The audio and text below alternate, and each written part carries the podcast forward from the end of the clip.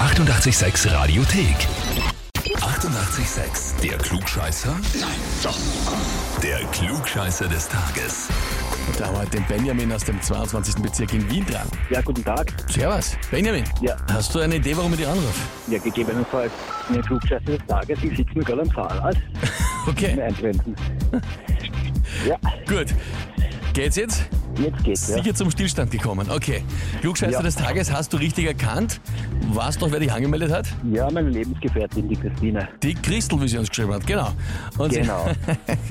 hat uns geschrieben, ich möchte den Benjamin zum Klugscheißer des Tages anmelden, weil mein Mann ist wirklich irrsinnig gescheit, brutal belesen, auch weiß er sehr viel. Aber, Okay. großes Aber, wenn wir diskutieren und ich Unrecht habe, gebe ich es gerne zu, er nicht. Weil wenn er mal Unrecht hat, gibt er es so lange nicht zu und muss sofort nachgoogeln und dann hat Ja. trotzdem immer er recht, weil es zum Beispiel im 13. Jahrhundert so war und nur weil es heute nicht mehr so ist, haben alle anderen Unrecht und er trotzdem recht. Ja, sie hat ein bisschen überspitzt ausgedrückt, aber ich kann mich in dieser Aussage wiederfinden. Ja. Sie schreibt weiter, er ist und bleibt mein Herzensbrecher. Das ist ja lieb. Ja. Aber zeigt sie ihm, dass er nicht immer recht hat. Im Endeffekt google ich es eh wieder nach und dann liegen trotzdem alle falsch. Weil, weil zum Beispiel die Antworten auch blöd gestellt waren oder so. Okay, okay. Ja, na bitte, ich nehme die Herausforderung gerne an. Aber du hast ja gesagt, also es ist ein bisschen was dran an dem, was uns die Christel da schreibt, oder wie? Ja, definitiv. Ein bisschen überspitzt, aber ich finde mich in dieser Aussage wieder. Ja.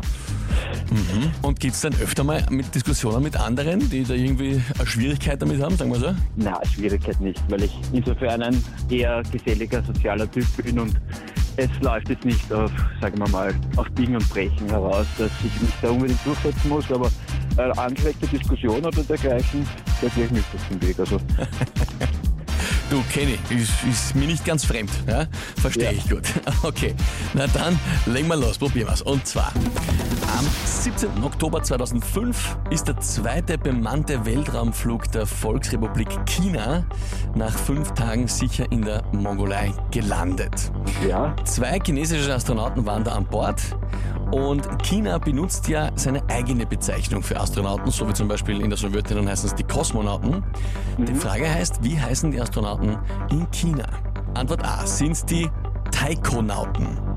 Antwort B, sind es die Kaitonauten? Oder Antwort C, sind es die Taiponauten? äh, ich tendiere zu A oder B und das müsste ich jetzt wirklich auf den Bauch heraus entscheiden und ich sage B. Sagst B, die Kaitonauten.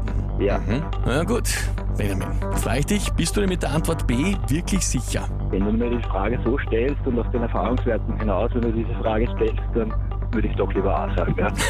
Dann doch lieber A, die Taikonauten. Benjamin, auch ohne nachgoogeln und dann ausdiskutieren, Antwort A ist vollkommen richtig. Danke sehr, wunderbar.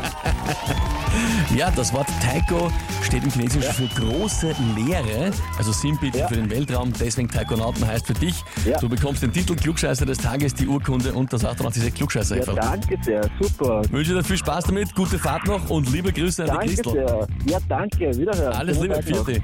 Ja, und wie schaut's bei euch aus? Wenn habt ihr, wo ihr sagt, ihr müsst mal unbedingt antreten, weil der hätte sich den Titel wirklich verdient, anmelden zum Glückscheißer des Tages, Radio 886 AT.